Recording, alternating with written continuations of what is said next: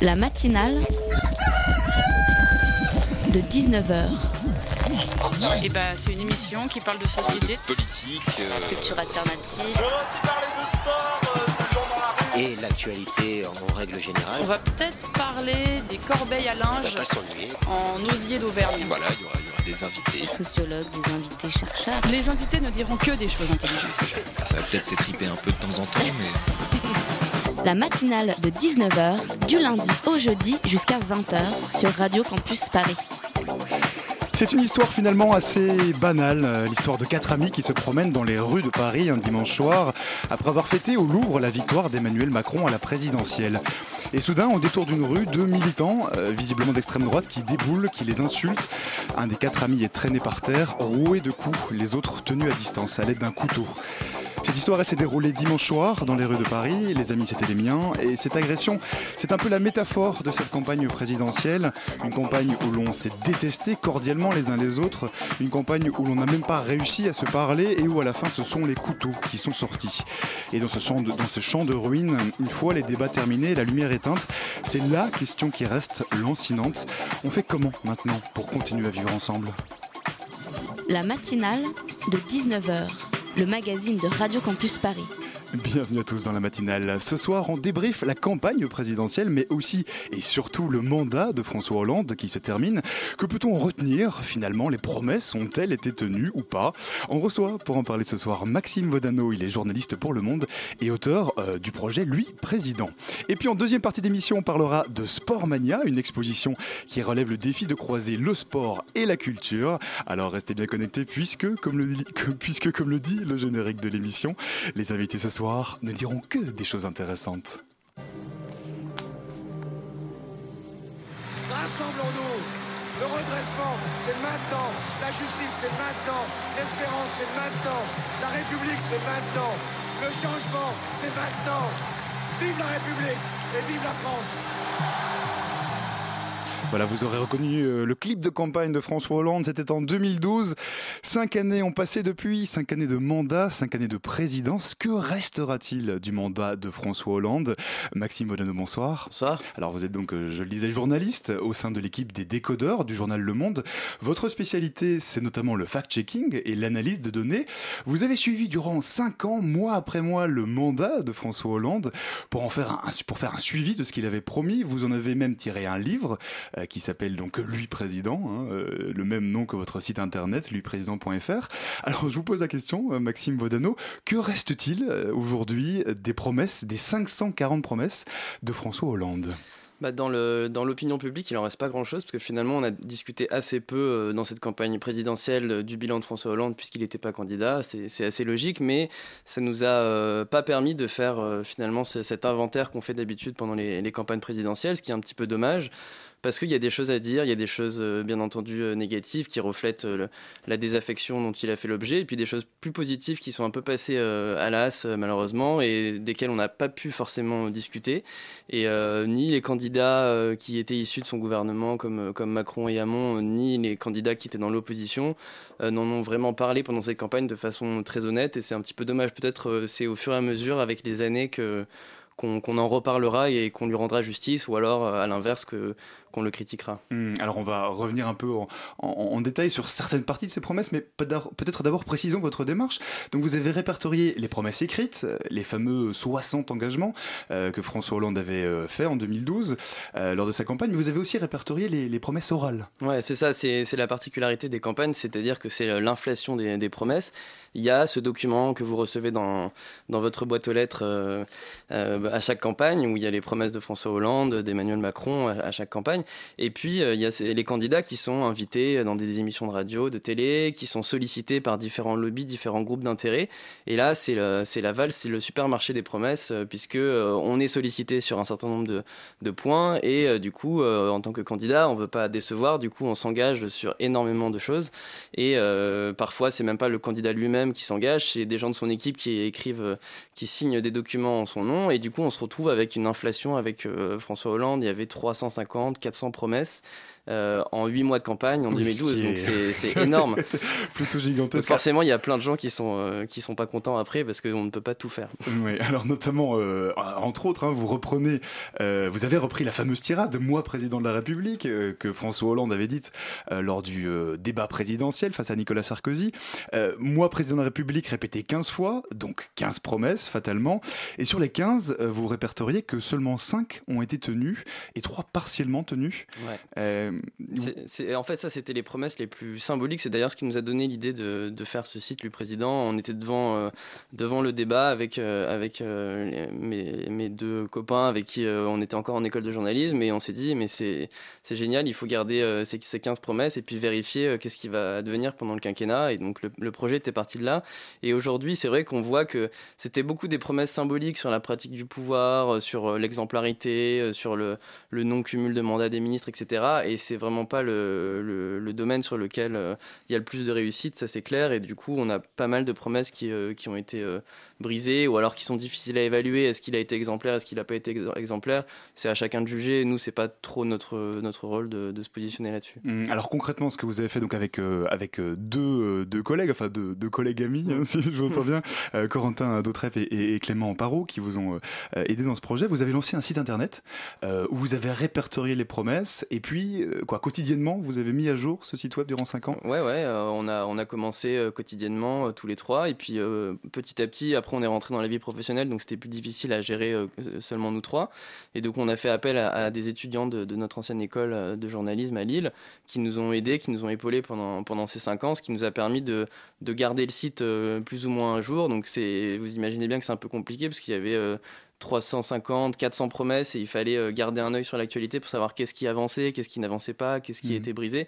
Donc à force, on avait un petit peu le programme de François Hollande euh, par cœur euh, en tête. Vous l'avez révisé pendant, pendant ça, ça, ça, revenait tout seul, mais voilà, c'est quand même un gros travail pour suivre un petit peu les différents chantiers. Mmh, oui, mais alors concrètement, comment est-ce que vous avez procédé justement pour évaluer ces promesses? Vous, vous faisiez chaque jour, à chaque déclaration, vous allez vérifier Bah oui, en fait, on avait, bon, on est journaliste, donc on avait un, un regard quand même sur l'actualité, on aime la politique, donc on voyait, on voyait les choses passer. Et puis après, on s'aidait d'outils en ligne, on faisait des, des alertes Google qui vous envoient un mail dès qu'il y a le mot promesse qui, euh, qui, est mentionné dans un article de presse.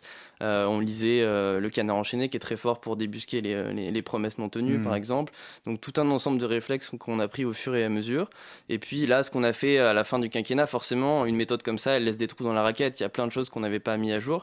Donc ce qu'on a fait en vue de la fin du quinquennat et qui va se terminer la, la, fin de semaine, on va publier le, le bilan définitif de François Hollande, c'est de reprendre chaque promesse une par une et d'aller vérifier euh, tout ce qui a été fait sur, sur, sur ce sujet. Et d'ailleurs, vous avez déjà commencé un, ce, travail, ce travail en, détaillant, euh, enfin, en reprenant plutôt les promesses par grandes thématiques, euh, la jeunesse, le transport, l'école. Est-ce qu'il s'en est mieux sorti dans certains domaines que dans d'autres?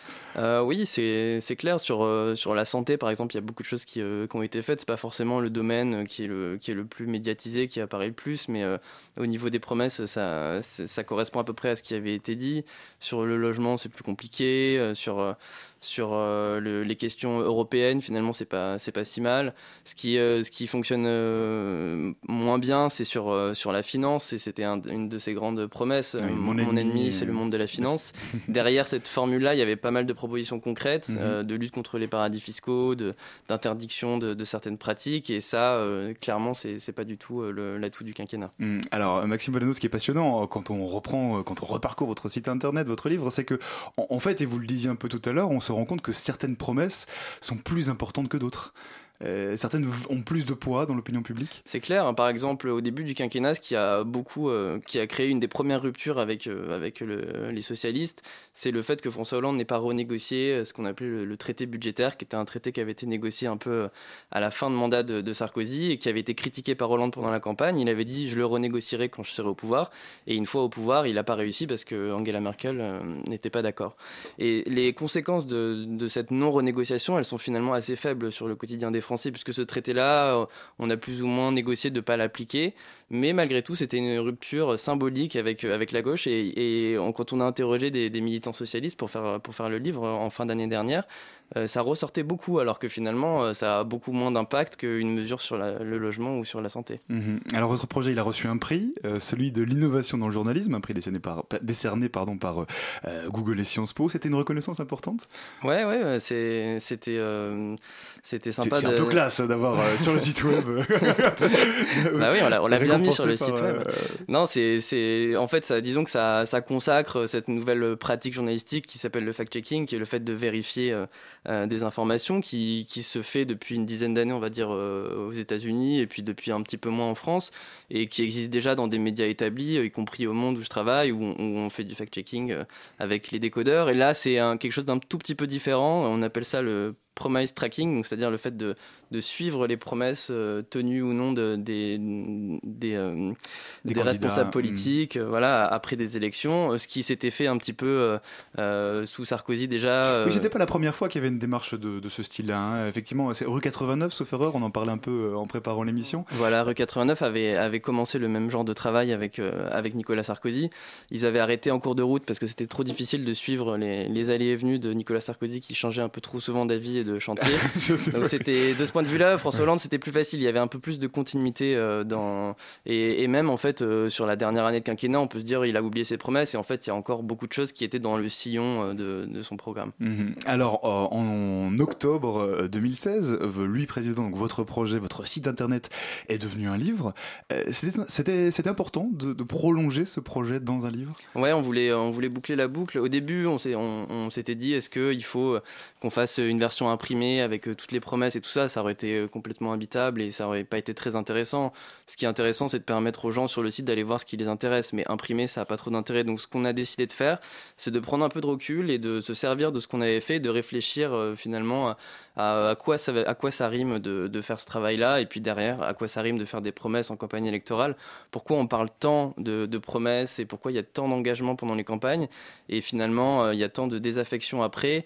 Et nous, ce qu'on avait constaté, c'est qu'il y avait un, énorme décalage dans le traitement médiatique euh, entre ce qui était fait concrètement, ce qui était fait factuellement, et puis l'opinion qui, qui, était donnée de, François Hollande.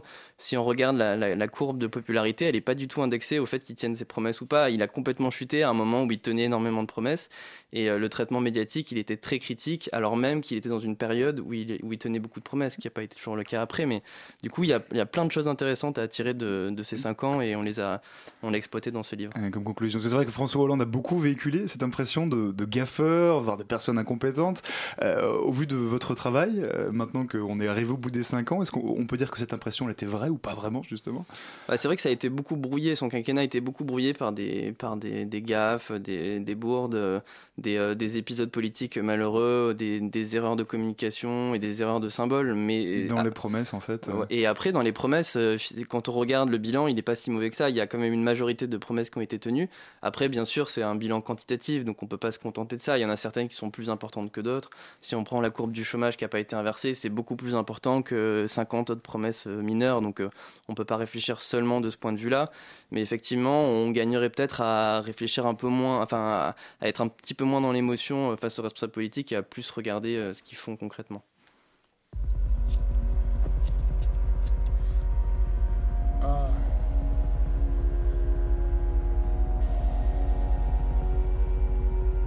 Straight from the heart, from the start.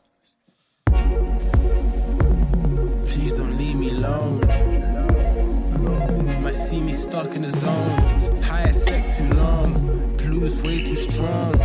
Sick candom's hands on plan I don't understand. Been down in dumps, never saw your hand. Now pound in mine, and I see your plans. Look out for one, wouldn't clock for time.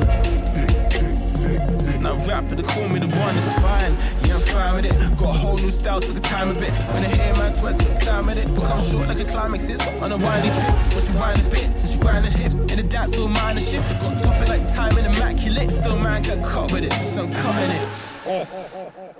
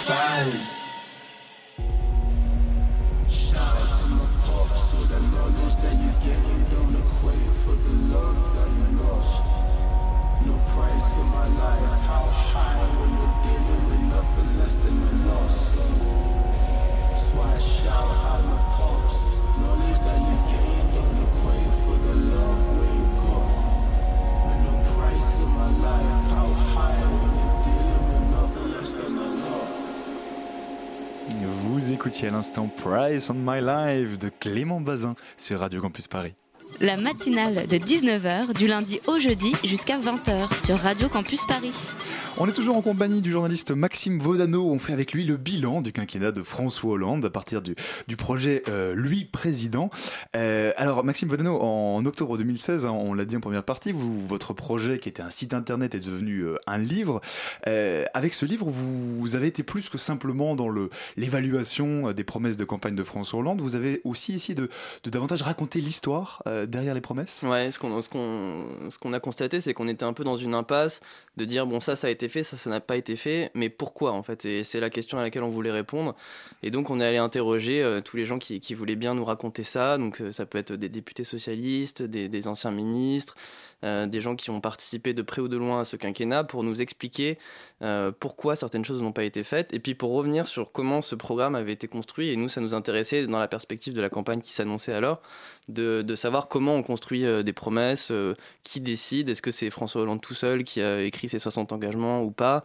Et on s'aperçoit que c'est un, truc euh, collectif et qui explique beaucoup euh, certains des, problèmes qui émergent par la suite. C'est-à-dire que euh, n'est pas lui-même euh, libre d'écrire ce qu'il veut dans son programme, et souvent il est contraint par des, par des contraintes extérieures qui font qu'il s'engage à des trucs sur lesquels il ne croit pas vraiment. Quoi. Et, et on constate ça après dans le fait qu'il met pas beaucoup d'énergie pour tenir certaines de, ses promesses. Alors votre livre, il est sorti, donc, je le disais, en octobre 2016, donc bien avant la, la fin du mandat, plus d'un an en fait. Pourquoi Euh, ce qu'on s'est dit, c'est que c'était intéressant de, dans la perspective où François Hollande se, se représentait, d'avoir euh, d'avoir ce document-là qui soit présent. Donc, euh, cette, cette, nécessité s'est évanouie quand il a décidé de pas se représenter. Mais en fait, globalement, on s'apercevait que le, quinquennat était quasiment fini sur le plan politique, puisque toutes les grandes réformes étaient déjà passées, il y avait plus grand-chose à l'agenda, tous les gens étaient disponibles pour parler. Donc finalement, on a on n'aurait pas gagné grand-chose à, à- à publier le livre plus tard. Euh, on, on avait vraiment suffisamment de matière pour, euh, pour raconter le quinquennat à ce moment-là. Mhm. Alors, en parcourant votre site internet, votre euh, livre aussi, lui président, euh, on se rend compte aussi de la difficulté de l'action publique. On se dit que finalement, bah, c'est un peu dangereux de faire des promesses quand on est candidat. C'est votre impression aussi? Ouais, et on s'aperçoit que c'est pas si facile. Et c'est vrai que c'est facile de critiquer les, les hommes politiques et ils ont, des, ils ont leurs leurs défauts et leurs tares et, et c'est normal qu'on les critique. Mais c'est vrai qu'en en faisant ce genre de, de boulot, on s'aperçoit quand même que c'est plus compliqué que ce qu'on pourrait penser euh, à une terrasse de café en disant bah, moi je ferai autrement.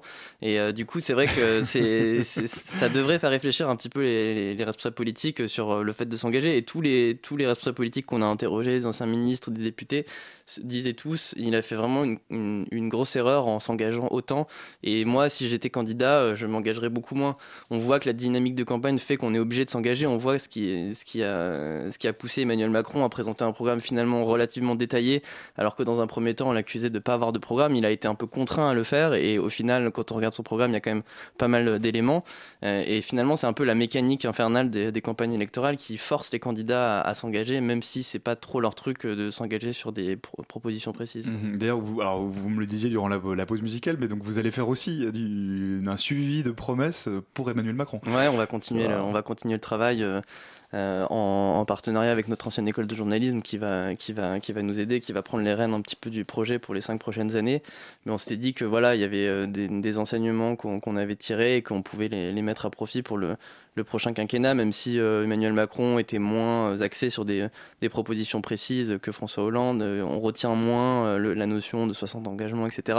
Il a quand même un certain nombre d'engagements, il est attendu au tournant, donc on se dit que c'est quand même intéressant de, voir s'il arrive à, concrétiser ce qu'il avait promis. Hmm. Alors votre projet, lui président, quand on le regarde hein, au bout de ces cinq ans, bah, est-ce que l'impression qui se dégage de ça, c'est pas un petit peu que les hommes et les femmes politiques en France sont quelque part impuissants, Euh, voilà, que finalement leur marge d'action est très limitée. C'est c'est un petit peu le risque. euh, après, il y a certains, certaines promesses non tenues où il y a clairement une question de de, de responsabilité individuelle de François Hollande où il a pas décidé de ne pas faire quelque chose. Euh, je vous prends un exemple, euh, le fait de mettre un, un peu de proportionnel dans le- dans l'élection des députés, il aurait très bien pu le faire. Il a décidé de ne pas le faire parce que ça risquait de favoriser le Front National, mais voilà, c'est sa responsabilité, il aurait pu le faire. Donc il y a plein de, de décisions qu'il aurait pu prendre lui-même. Après, sur des, sur des, des engagements internationaux, notamment européens, c'est vrai qu'on voit qu'on a beau avoir euh, plus tout- contraint. toutes oui. les bonnes intentions du monde, on est contraint. Quand euh, François Hollande, il y a beaucoup de, de projets européens qu'il avait qui ont été complètement contrés par Angela Merkel dès le troisième jour de son mandat. euh, C'était impossible. oui, j'étais un peu mal embarqué, effectivement. Alors, venons-en, si vous le voulez bien, au, au rôle du fact-checking. Euh, alors, vous, c'est notamment votre spécialité euh, en tant que journaliste. Euh, mais dans le monde des médias, il y a ce débat qui est beaucoup revenu, notamment lors des élections américaines, qui a vu la victoire de Donald Trump. Est-ce que c'est encore utile, finalement, le fact-checking aujourd'hui? C'est en fait c'est disons qu'on on a commencé par une phase où on était un petit peu trop dans le, le pinaillage, c'est-à-dire que vous aviez euh, C'est pas Euh, 0,6, c'est voilà, 0,3, vous aviez un- euh, quelqu'un, un politique qui s'exprimait, on essayait absolument de trouver où il s'était trompé. hmm. Et ce qu'il faut, c'est, je pense qu'on arrive à une forme de maturité aujourd'hui où on essaie de faire la part des choses entre les approximations et les vrais mensonges, les vrais intox. Si on regarde le débat de l'entre-deux tours, Marine Le Pen, c'est pas des approximations qu'elle a faites, c'est des vrais mensonges délibérés, c'est des choses qu'elle avait déjà dites, qui, sont, qui ont été euh, vérifiées de, de multiples reprises et qu'elle euh, fait sciemment, qu'elle reprend sciemment. Donc c'est des vrais mensonges et ça a un, vrai impact sur, euh, sur ce que pensent les gens. Le fait que ça soit 0,6 ou 0,7%, euh, ça n'a pas d'impact. Mais le fait d'avoir des intox récurrentes sur l'immigration, par exemple, euh, ou sur l'islam, ça a un vrai impact sur, le, sur la façon de penser des gens et sur la façon dont ils ont de, de, de voter, euh, in fine.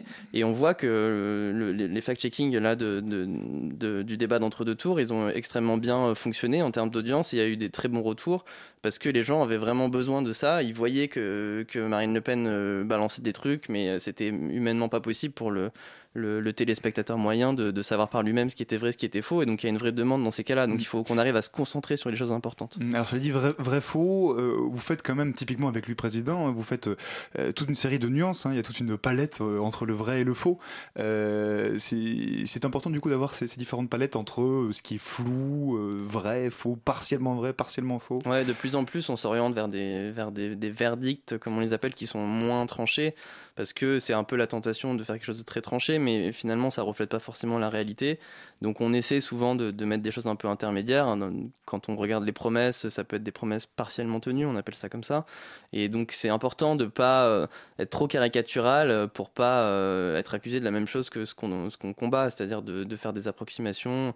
Donc, il faut qu'on soit le plus précis possible. Et puis, bien sûr, euh, sur lui président, on ne se contente pas de dire c'est tenu ou c'est pas tenu. Il y a tout un développement où on vous explique, on vous cite les sources qu'on a utilisées. Vous creusez Et si quelqu'un a envie de vérifier euh, pourquoi et comment on est arrivé à ce- cette conclusion-là, il peut vérifier. Donc c'est ça qui est important, c'est d'amener les gens dans la complexité des sujets. Mm, Alors justement, vous évoquiez le, le débat de l'entre-deux tours entre Marine Le Pen et euh, Emmanuel Macron. Euh, En tant que journaliste spécialisé dans le fact-checking, comment est-ce que vous avez vécu la campagne présidentielle qui vient de s'achever? Euh, ça a été, euh, moi, c'était ma première campagne présidentielle parce que j'ai commencé à, à travailler vraiment en 2013. Mhm. Et, euh, mais c'est vrai que certains collègues qui ont fait plus, plus de campagnes présidentielles avant m'ont dit que c'était vraiment le festival par rapport à- aux campagnes d'avant. Parce qu'on a non seulement les, les mensonges et les intox des politiques, et puis on a le, phénomène plus récent des, fake news, des fausses informations qui circulent sur Internet, euh, qui euh, peut-être pas encore aussi massif qu'aux États-Unis, mais qui est quand même important. On l'a vu notamment sur les derniers jours de campagne, euh, avec euh, un peu des tentatives désespérées du Front National pour, pour balancer des, intox sur, sur Macron. Donc ça, ça a été très important et c'est quasiment plus important que les, les mensonges des politiques. En fait, c'est des choses qui sont un peu en dehors du champ politique, qui sont plutôt sur les réseaux sociaux, qui sont propagées par des, militants, des gens qui ne sont pas forcément identifiés, qui n'ont pas un rôle dans l'organigramme, mais qui finalement ont plus d'importance que les déclarations euh, qui peuvent être prononcées par les responsables officiels. Mm, Pour vous, le fact-checking, c'est une manière de lutter efficacement euh, contre justement ces euh, fake news, ces faits alternatifs?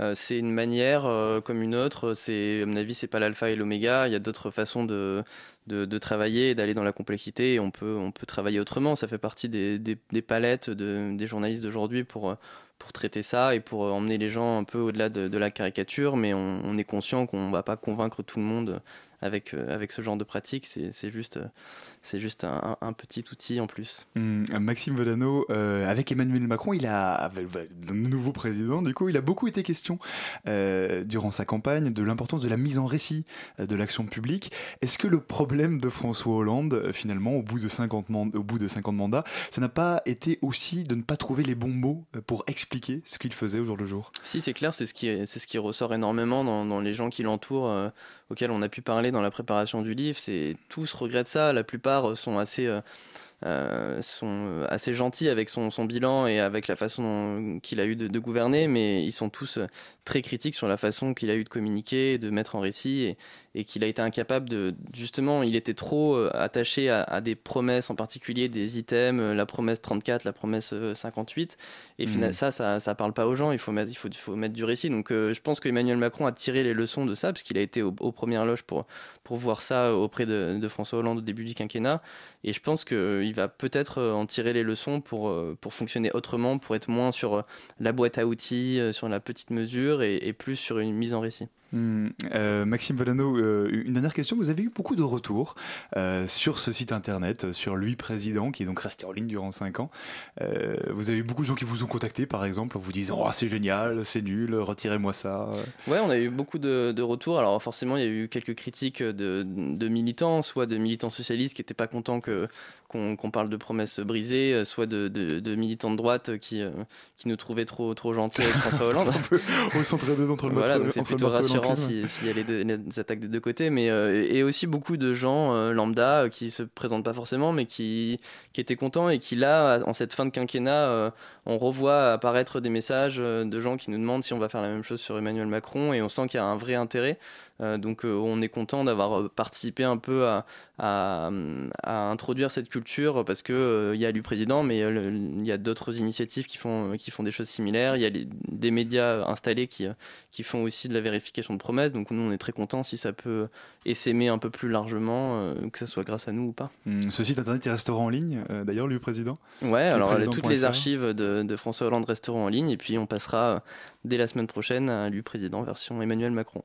Votre livre s'appelle Lui président, François Hollande a-t-il tenu euh, ses engagements? Et c'est donc aussi à retrouver sur euh, luiprésident.fr. Merci beaucoup, Merci. Maxime Modano, d'être venu nous parler ce soir.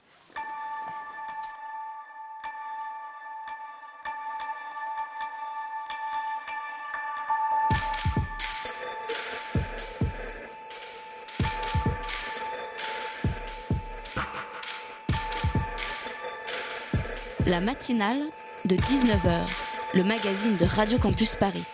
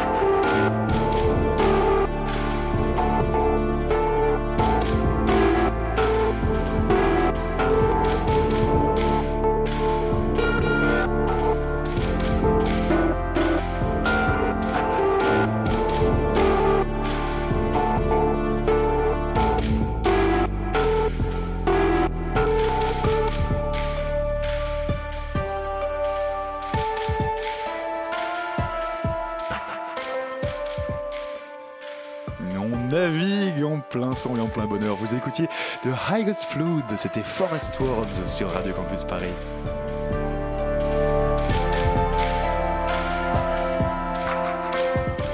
La matinale de 19h, le magazine de Radio Campus Paris. Allez, on se fait plaisir, on prolonge encore un peu la musique, mais pas trop longtemps quand même, parce qu'à présent, on va parler euh, de culture et de sport. Alors, c'est une expo pas comme les autres qui vient de s'ouvrir au Maïf Social Club à Paris, et non pas du tout, parce qu'on en parle dans un instant, mais tout de suite, Clémence est entrée en studio, pardon Clémence, Euh, tu es, tu es, tu es arrivé dans le studio, je ne t'ai pas vu. C'est moi ou t'as je- failli m'oublier, non Alban mais je, non, absolument, tu es inoubliable et tu es de retour euh, pour nous tenir au courant des initiatives étudiantes de la semaine, bien évidemment. Comment ça va? Eh ben ça va bien et toi? Eh ben, écoute, magnifique, magnifique. Et oui, je suis là malgré cette période pour le moins trouble et riche en émotions. La vie continue et avec elle les merveilleuses manifestations qu'organisent les associations étudiantes de notre belle région Île-de-France. Alors magnifique, on t'écoute quoi de neuf cette semaine? Alors, on commence avec le FIDE, le Festival international, s'il vous plaît, du documentaire émergent qui aura lieu du 10 au 14 mai à Commune Image à Saint-Ouen. Le programme est composé de 31 films provenant de 19 pays différents, parmi lesquels la France, l'Allemagne, l'Espagne, le Liban, la Suède ou encore Israël. En marge de chaque projection, il y aura un débat et une rencontre avec la réalisatrice ou le réalisateur. Et il y aura aussi plein d'autres réjouissances comme un concert du groupe French Rumba pour la soirée d'ouverture demain, la projection du film Chaque mur est une porte de la réalisatrice Eliza Georgieva, un Bien atelier prononcé. Merci, je me suis entraînée tout l'après-midi. Un atelier euh, basé sur l'expérience sonore des participants pour euh, décortiquer les étapes de la réalisation d'une version euh, audio décrite. Euh, un concert du groupe psychédélique Monkey to the Moon ou encore une séance d'information au sujet des dispositifs proposés par la SCAM, SCAM. la Société civile des auteurs multimédia, Merci. parmi lesquels les dotations brouillon d'un rêve, donc intéressant si vous voulez vous lancer dans l'écriture de scénarios. Et enfin, un concert du groupe pop Harbor. Bon, tout un programme donc. Et mon petit doigt me dit que Radio Campus Paris pourrait nous donner un petit coup de pouce pour assister à ce festival. Eh bien, cher Alban, tu es très bien informé car oui, nous faisons gagner des passes pour le festival. Et voilà Il suffit pour ce faire de nous envoyer un petit mail à concours@radiocampusparis.org. Après le le fidèle COSU, chœur et orchestre Sorbonne Université, qui vous invite à son concert de mai qui sera autour des musiques françaises, avec entre autres des morceaux de Debussy ou de Poulenc. C'est très beau. Écoutez.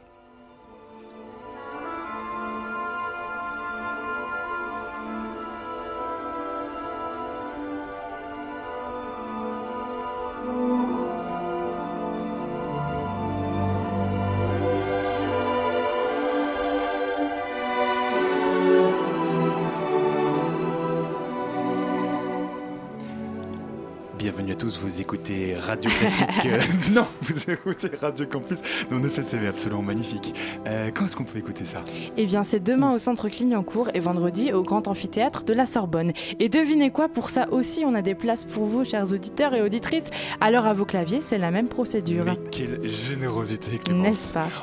Et enfin, une petite piqûre de rappel. Nos amis du REFED, le réseau français des étudiants pour le développement durable, fêtent leurs 10 ans ce week-end. L'occasion d'une petite sauterie à la Cité universitaire internationale dans le sud de Paris. Allez L'idée, c'est de faire la fête, bien sûr, mais aussi de se renseigner sur le développement durable, les initiatives prises par les étudiants en ce sens, d'échanger sur des thématiques comme le climat, l'énergie, la biodiversité, la consommation collaborative ou encore l'insertion professionnelle, et pourquoi pas de s'engager, le tout dans la joie et la bonne humeur.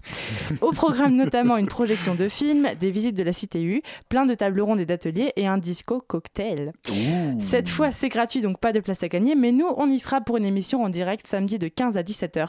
Donc n'hésitez pas à venir nous faire un bisou. Oui, inscription quand même Exactement, l'inscription est obligatoire, donc rendez-vous sur www.radiocampusparis.org pour la procédure complète. Eh ben, merci beaucoup, Clémence, pour toutes ces joyeuses Mais perspectives. merci à toi de ne Et pas m'oublier la prochaine fois. Exactement. tu es déjà noté sur le planning pour la semaine prochaine. Merci, Clémence. Thank you. À présent, on va parler d'une exposition pas comme les autres qui vient de s'ouvrir au Maïf Social Club à Paris. Une expo qui relève le défi de croiser le sport et la culture. Ça s'appelle euh, Expo Sport Mania et on reçoit ce soir Julien Taïb, le commissaire de cette exposition. Julien Taïb, bonsoir. Bonsoir. Avec moi aussi en studio Marion de la rédaction de Radio Campus Paris. Salut Marion. Bonsoir. Euh, alors plus précisément, Julien Taïb, votre expo, elle fait le lien entre le sport et l'art contemporain. Euh, c'est quoi l'idée à l'origine? Alors c'était justement d'éviter peut-être euh, de choisir soit la tête, soit les jambes, euh, de voilà, de, s'assurer, enfin de se dire finalement que euh, voilà, on doit choisir quelque part entre entre l'activité physique et l'activité intellectuelle. Donc le Maïs Social Club nous a laissé cette possibilité. Donc je suis l'un des deux commissaires en l'occurrence de cette exposition. J'ai un alter ego sport, voilà. Hein. Euh, et donc moi c'est on va dire pour la partie euh, intellectuelle et voilà et donc l'idée c'était euh, de, de pouvoir faire une exposition et cette exposition est un écrin dans lequel on accueille un certain nombre de performances donc sportives des sensibilisations également au sport des voilà Oui, et également des performances artistiques Oui, non, parce que Sportmania, c'est c'est plus qu'une simple exposition. Hein. Vous, ça mêle plein de choses. Euh, en fait, d'ailleurs, on peut parler de quoi? De- D'expérience, de performance, un, peu de tout ça? Alors, effectivement, le terme performance est un vocable commun entre sport et culture. Euh, bien sûr, il y a, d'un côté euh, la, performance artistique, euh, c'est celle d'où je viens, que j'ai eu l'occasion de, euh, voilà, de, soutenir euh, euh, en termes de production, faire de l'accompagnement d'artistes, euh, et voilà, euh, et également la performance sportive euh, au sens euh, compétition du terme. Euh, donc euh, l'idée, c'était un petit peu de, voilà d'utiliser ce, même vocable euh, et de pouvoir rassembler euh, différentes euh, différentes choses, différents événements. Et alors justement, est-ce qu'on peut y voir des points communs entre le geste artistique et la performance sportive? Parce que on parle de plus en plus de performance artistique depuis quelques années, notamment dans l'art contemporain. Est-ce que dans votre exposition, vous tendez à montrer qu'il y a un parallèle qui peut être fait entre les deux? Oh, la performance euh, artistique en soi, c'est vrai qu'elle a une médiatisation depuis quelques années, mais euh, depuis la pantomime, euh, et de- enfin, dire, elle est quasiment aussi vieille, si on peut dire, que, que les Jeux Olympiques. Euh, Donc il n'y a pas de. euh, voilà, l'idée, effectivement, c'était euh, c'était de, de rapprocher les deux. Euh, l'idée de performance artistique, euh, c'est euh, voilà, c'est quelque chose qui se fait euh, une fois ou qui peut se reproduire éventuellement. Euh, ça, ça peut se confondre avec le happening euh, également, avec une idée d'improvisation. Euh, donc euh, bon, on accueillera par exemple, euh, et nous avons déjà accueilli euh, de l'aérobic philosophique de Pascal Lièvre. Euh, on va également proposer des séances de book fighting. Donc Yves Duranton, c'est une un fight club matiné de, de- de- de- dont l'arme principale sont des livres de poche. Donc on se jette des livres dessus? Comment ça se passe? Absolument, absolument. Donc en fait, on, on interdit évidemment c'est toute encyclopédie ou, euh, ou, euh, ouvrage de la Pléiade. hein, soyons clairs. L'idée, c'est de se jeter des livres de poche. Il y a des euh, un certain Qui nombre de règles assez qui précises, font voilà, moins donc, qui, euh, qui sont souples, mais on a l'équivalent d'une d'une euh, euh, d'une armure, si on peut dire, en gros de protection, euh, qui sont celles du paintball en l'occurrence, et on fait, euh, on dresse une cage autour des participants pour pouvoir le faire également. Donc ça, ce sera respectivement euh, euh, donc euh, en juin, donc euh, les 3 et 17 juin, également le 1er juillet au Mm. Maïs Social Club. Et alors justement, moi j'avais une question par rapport à ça parce que donc voilà, vous parlez d'aérobic philosophique, de book fighting. Euh, on a une définition un peu large du sport là. Co- comment vous définiriez le sport? Parce que c'est pas des sports traditionnels Alors là, effectivement, ce sont euh, l'idée, c'était euh, d'allier une, performance physique, d'allier corps et esprit. C'était c'est un peu cette idée. voilà, on a tendance à dissocier cela pour euh, tout un tas de raisons euh, et souvent des raisons culturelles. Euh, là, c'était une fois de plus l'idée, c'était de les rassembler. Donc, euh, donc il y a, ça. Il y a aussi des, euh, un certain nombre de, de, euh, propositions peut-être un peu plus euh, conventionnelles, comme euh, du, du, Swiss Ball, du Pilate, euh, du yoga euh, également. euh, voilà, au sein de, euh, au sein de, de, cette programmation. Euh, après, euh, voilà, euh, l'idée c'était euh, de, aussi de mettre en exergue des, euh, ces, ces propositions euh, qu'on pourrait qualifier euh, pas forcément de farfelues, mais euh, d'assez particulières et qui sont rares à voir. Parce que, enfin, juste pour qu'on le dise peut-être pour les auditeurs et auditrices, l'aérobic philosophique, c'est quoi? Alors l'aérobic philosophique, oui, ça consiste à, par exemple, à travers euh, certains philosophes, euh, je dirais, à, déclamer, donc en fait à, euh, à dire haut et fort un certain nombre de pensées autour du corps, notamment de, bah, voilà, de, de Kant, par exemple, de Spinoza, et donc voilà, l'artiste qui fait faire ça, donc le fait autour d'une séance d'aérobic. Donc il y, a, un- il y a quelque chose d'un peu particulier. L'aérobic, c'est quand même euh, euh, quelque chose d'un peu suranné, peut-être euh, vraiment très marqué années 80, quand les philosophes sont bien sûr éternels, mais ont aussi un peu une image poussiéreuse parfois. Donc l'idée d'associer ces, deux, ces deux éléments crée une nouveauté. Et donc voilà, donc ça, ça fonctionne. on l'a fait pour du très jeune public et c'était... euh, assez euh, énergique. On l'a fait également pour des seniors et on le fait également pour tout public. Alors oui, justement, avec cette exposition, vous visez quel type de public? Ça va de, de 7 à 77 ans? Oui, c'était tout à fait l'idée, justement, c'était de sortir de certains temples culturels qui peuvent, être, euh, qui peuvent parfois paraître un peu élitistes, élitaires. Et donc là, toutes les, œuvres qui sont accessibles euh, au May Social Club sont, euh, sont pensées pour tout public. Elles peuvent être réfléchies à, différents niveaux. Elles font, voilà, en fonction de, aussi de sa culture et de son intérêt. On va avoir une œuvre de réalité augmentée, notamment avec des tablettes où on, transforme un petit tas de pierres en une sorte de montagne infranchissable. On va avoir également une sorte de, joueur de foot euh, enfermé dans un écran de télé qui, euh, qui bouge. Donc c'est l'écran de télé pour le coup qui bouge euh, et qui dribble véritablement. On va avoir également une boîte justement à pensée philosophique. à chaque fois qu'on va appuyer dessus, voilà. On a également une arène scénographiée par le, le collectif Visual System et qui donc à la fois est une œuvre d'art optique et en même temps c'est l'arène dans laquelle se passent ces performances qu'on a eu l'occasion de citer déjà. Alors, si vous, si vous venez de- d'ouvrir votre radio, donc on parle bien d'une exposition. Absolument. c'est vrai, vrai que c'est des objets assez étonnants quand même.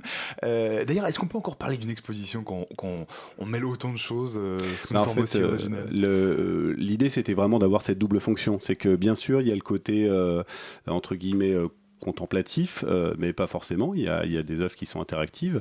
Euh, voilà, on a aussi euh, deux expositions photos, peut-être un peu plus classiques, mais dans la, dans la réflexion qui sont aussi, euh, voilà, de Mamedi Ducara et de, et de Gianluca Gimini. Voilà, et on a effectivement aussi cette arène au milieu qui, qui est un petit peu un endroit où on peut faire ses joutes dont je vous ai parlé ou encore participer à ces performances.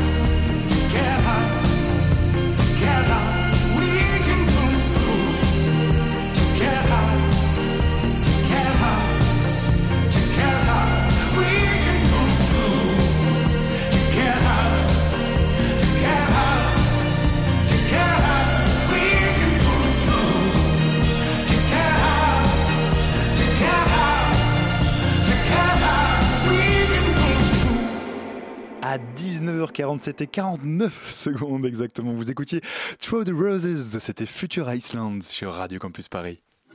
La matinale de 19h sur Radio Campus Paris. On parle toujours de l'exposition Sportmania avec Julien Taïb qui est le co-commissaire de cette exposition. Euh, alors justement, euh, justement Julien Taïb, euh, cette exposition elle est au, au, au ou à la Maïf Social Club. C'est un lieu d'exposition qui est littéralement, hein, vous l'avez dit, à à 100 mètres de là où on se trouve, juste à côté de Bastille. C'est en fait un ancien bâtiment industriel, c'est ça, qui été reconverti en lieu d'exposition. Euh, oui, en fait, c'est une, euh, c'est une volonté donc de la Maïf, euh, qui est une, Oui, euh, qui une est assurance, le- mais une, une mutuelle à la base, et effectivement. Sponsor euh, de- du lieu. euh, et qui a donc. pris cette, cet espace, euh, environ 1000 mètres carrés, euh, et les a aménagés euh, en fait d'une manière assez, on pourrait dire cosy, pour le coup, avec différentes fonctions en fonction des, de, des, euh, voilà. Donc il y a, y a, y a plein de choses qui- qui il y a se un espace hein. d'exposition. Oui, oui, c'est ça, tout à fait. C'est une. C'est pas juste une expo- bah, il y a le cycle euh, Sportmania, donc en l'occurrence c'est pendant près de trois mois jusqu'au mois de juillet. Euh, voilà, il y a déjà eu un cycle précédent, il y en aura un suivant, et donc effectivement beaucoup beaucoup d'événements qui se greffent au fur et à mesure, et donc dans une logique de convivialité, d'accueil et de participatif. C'est un peu le maître mot de ce, de, de ce lieu. Et alors j'ai vu qu'un des enjeux de l'exposition, euh, c'est que le sport est un moyen de faire euh, grandir la confiance dans, euh, dans notre société. Moi je vous pose la question, ça, veut dire quoi? En quoi le sport finalement peut améliorer le lien social ou le vivre ensemble? Euh, le sport, en fait, ça concerne tout le monde. Euh, euh, ça correspond également à une, on pourrait dire, à une, à une nécessité. Ça partage un petit peu ce, point commun avec la culture, parce qu'il s'agit aussi de les flécher ces points communs dans ce, dans ce cycle. C'est que on pourrait potentiellement vivre sans sport, on pourrait potentiellement vivre sans culture, en tout cas survivre, mais bien plus mal, tout simplement. C'est-à-dire qu'il y a une, une nécessité physique et intellectuelle à, je dirais, à mener ces, ces activités. Euh, et donc, euh, il y a de- il y a dans, dans cette idée, effectivement, du vivre ensemble, euh, le sport, c'est quelque chose qui, qui concerne euh, voilà, tout le monde, toutes les classes sociales. Euh, Il y a euh, cette phrase, en l'occurrence, que vous citez, euh, il y a, elle cache aussi cette, euh, cet autre enjeu qui, qui est donc euh, Paris 2024, bien sûr, euh, c'est-à-dire euh, cette candidature euh, Alors, alors j'allais venir effectivement, cette exposition-là, elle est dans, dans un cadre. euh, c'est justement la candidature de Paris, de Paris euh, pour l'organisation des Jeux Olympiques. Euh, c'est vraiment le- une, une volonté là de l'inscrire dans ce contexte. hein. Le- Il y a les inspecteurs qui viennent dans les tout prochains jours. Euh, je pense même que c'est euh, ce- le week-end prochain visiter Paris euh, pour évaluer la candidature. Euh, voilà, c'est dans ce contexte-là que a lieu cette exposition. Alors, ça fait partie, ça fait partie des enjeux, tout à fait, euh, puisque puisque la Maïf est, euh, est partenaire euh, de la candidature euh, naturellement, et, euh, donc euh, l'idée c'était de mettre. C'est pas le euh, seul, mais voilà. ça fait partie de. Ça fait partie des enjeux. Ouais, D'accord. Vous, vous emmènerez les inspecteurs euh, faire Ah, du bookfighting. C'est en effet euh, prévu qu'ils aient l'occasion de voir euh, bien sûr le lieu, de prendre le temps aussi de la, de la, de la discussion euh, sur place. c'est ouais. Et alors cette expo, elle se veut pas particulièrement historique, on revient pas sur l'histoire du sport. Par contre, est-ce que euh, pour les gens qui vont s'y rendre, ça permet finalement de mieux comprendre un petit peu notre rapport au corps et au sport aujourd'hui? Est-ce que vous, en travaillant sur cette exposition et les différentes œuvres qui s'y trouvent, vous avez eu l'impression de, de mieux comprendre la façon dont on envisage ces deux aspects aujourd'hui? Euh, oui, effectivement, l'idée c'était de faire la, part des choses entre le sport euh, dans sa représentation médiatique, euh, dans, son lien, je dirais, à la compétition, pour en parler, et de parler véritablement de, sport bien-être également, de, voilà, du, sport pour tout un chacun. Et donc c'était véritablement ça qu'on a voulu mettre, voilà, donc avec notamment en accès libre l'ensemble des activités qu'on a eu l'occasion de citer, euh, parfois par tranche d'âge euh, et euh, avec certains athlètes ou médaillés olympiques qui viennent partager, voire même faire des se sensibiliser à leur sport directement. en voilà, donc ça c'était c'était quelque chose de, de très important. Alors j'ai même vu, ça c'est sans doute une des disciplines sportives qui me plaît le plus, qu'il y a des ateliers de sommeil. C'est génial ça, tous les mercredis soirs. C'est du sport de dormir? Ah mais c'est une nécessité de bien dormir euh, et surtout à l'ère numérique puisque puisqu'il y a l'une des questions qui euh, qui sous-tend cet atelier sommeil euh, et il y a également un espace euh, sommeil c'est euh, la question de la de la, de la déconnexion euh, de la juste connexion euh, de cette euh, obsession de cette euh, quasi permanence où on a nos téléphones euh, nos smartphones euh, voilà. Donc euh, c'est également euh, ce, voilà, ce sujet, c'est-à-dire euh, aussi euh, vivre notre corps à l'ère numérique qu'on évoque à travers cela et la qualité de sommeil et les conseils que, qu'on peut prodiguer justement et, ces ateliers sont pour nous une manière de mettre ça en avant. Alors votre exposition s'appelle Sportmania quand l'art s'active, donc c'est du 21 avril au, au 13 juillet 2017. Euh, J'imagine qu'on peut retrouver le programme, hein, il y a, on- ça s'enchaîne, hein, différentes toute une programmation qu'on peut retrouver sur votre site internet. Donc c'est au Maïf Social Club, euh, 37 rue de Turenne, Paris 3e, j'ai bon C'est tout à fait cela. Ah, voilà. Et pour, le, l'ensemble des, des- activités, euh, donc simplement, on a, il y a une nécessité à s'inscrire en ligne euh, parce qu'effectivement la jauge et euh, les jauges sont limitées. Euh, toutes les activités sont en entrée libre et donc également en accès euh, permanent euh, l'exposition. Euh, donc euh, Sportmania. Merci beaucoup Julien Taïb d'être venu nous Merci parler ce soir. La matinale de 19h, le magazine de Radio Campus Paris. Et pour terminer notre émission, puisque c'est bien connu, la musique adoucit les mœurs, on va revenir avec Quentin sur ces élections un peu euh, particulières. On s'offre un petit retour en musique sur ces deux semaines de folie. Bonsoir Quentin. Et bonsoir Alban, bonsoir à tous. Et en effet, je sais pas pour vous, mais pour moi, la musique a été la seule échappatoire au vacarme ambiant de ces deux dernières semaines, même de ces deux derniers mois. Je vous propose un petit résumé d'état d'âme musicaux. Et pour commencer, il y a un mois tout juste, les affaires avaient déjà eu raison de François Fillon dans les sondages. On écoutait du Gaël Faye plein d'espoir qui nous vendait l'irruption spontanée que représente le peuple citoyen et métissé français avec sa parole poudrière. On sort en trombe, en ombre, on se déverse en pleine, en centaines, en millions, en milliards ou en millièmes de quelques simples gouttes. À des marées humaines, des jaillissements d'aurore, pour éclairer des emblèmes, des lanternes dans la tête. Si l'on plonge dans les ténèbres, on nous appelle PD, blancos, bougnoul ou bien nègre. On vit dans la riposte, on réfléchit après coup. On vit extramuros, donc on arrive par vos aiguilles. Et au soir du dimanche 23 avril, eh bien, c'est la stupeur de voir que dans l'indifférence générale, Marine Le Pen s'est hissée à 20% sans que personne, ou alors très peu, euh, ne trouve ça anormal. C'est ce sursaut nationaliste qui a poussé notamment Damien Saez à publier une chanson engagée, comme souvent pour lui. Le titre c'est 1er mai, il dénonce le règne des banquiers et des fascistes. Contre les marchands du malheur, des bonheurs bon marché, les réseaux d'amputés du cœur, violeurs d'humanité. L'oiseau liberté dans la toile, le peuple est prisonnier, nous serons la lutte. Un jour j'irai brûler la bourse, ami, un 1er mai. Ami, si pour sauver la terre, faut pendre le banquier. Et dans l'entre-deux tours, au milieu de ces résultats épars et de cette France divisée, je retiens pour ma part une grande déception de constater qu'on avait majoritairement décidé de rester dans ce qu'on savait faire, qu'on nous resservait les recettes qu'on a déjà essayées et qui n'ont jamais marché. Alors j'ai écouté les Oufris Maracas avec le titre Les cons qui appelle à la révolution au grand chambardement. Je sais pas où ça nous mènera, mais ça pourra pas être pire que de laisser à ces scélérats le soin de bousiller notre avenir.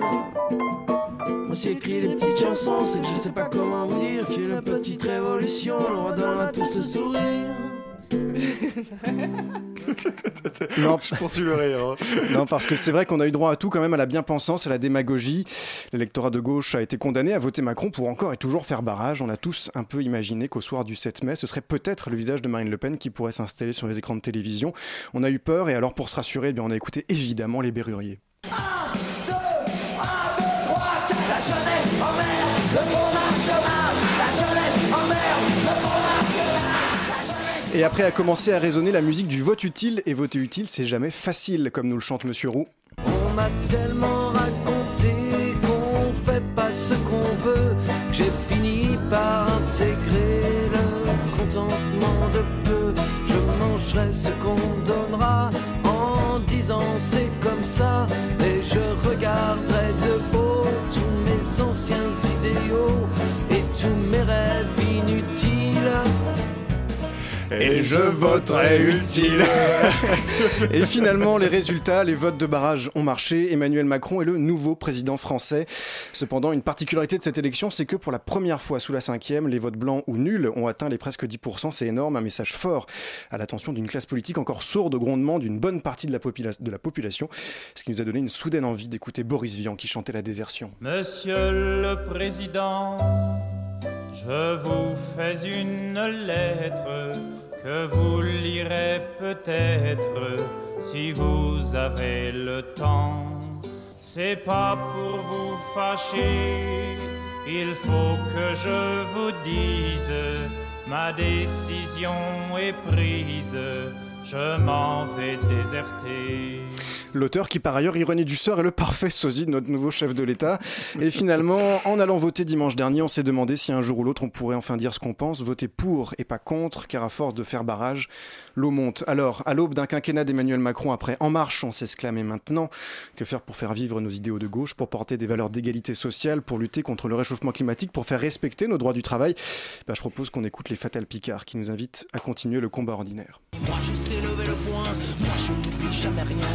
sais rester humain, je sais toujours d'où je viens et moi j'ai le sens du combat. Moi j'ai des cales sous mes doigts, moi j'ai toujours mes mains d'or, moi je voudrais vivre encore et moi j'ai plus de 50 piges, moi je n'ai jamais vertige, moi je sais rester de glace devant le temps qui m'efface. Je me connais, je lâcherai pas l'affaire. Je vais piquer le grève comme on pique une colère. Plus têtu que tous les vieils hommes et la mer. Pour que continue le combat ordinaire.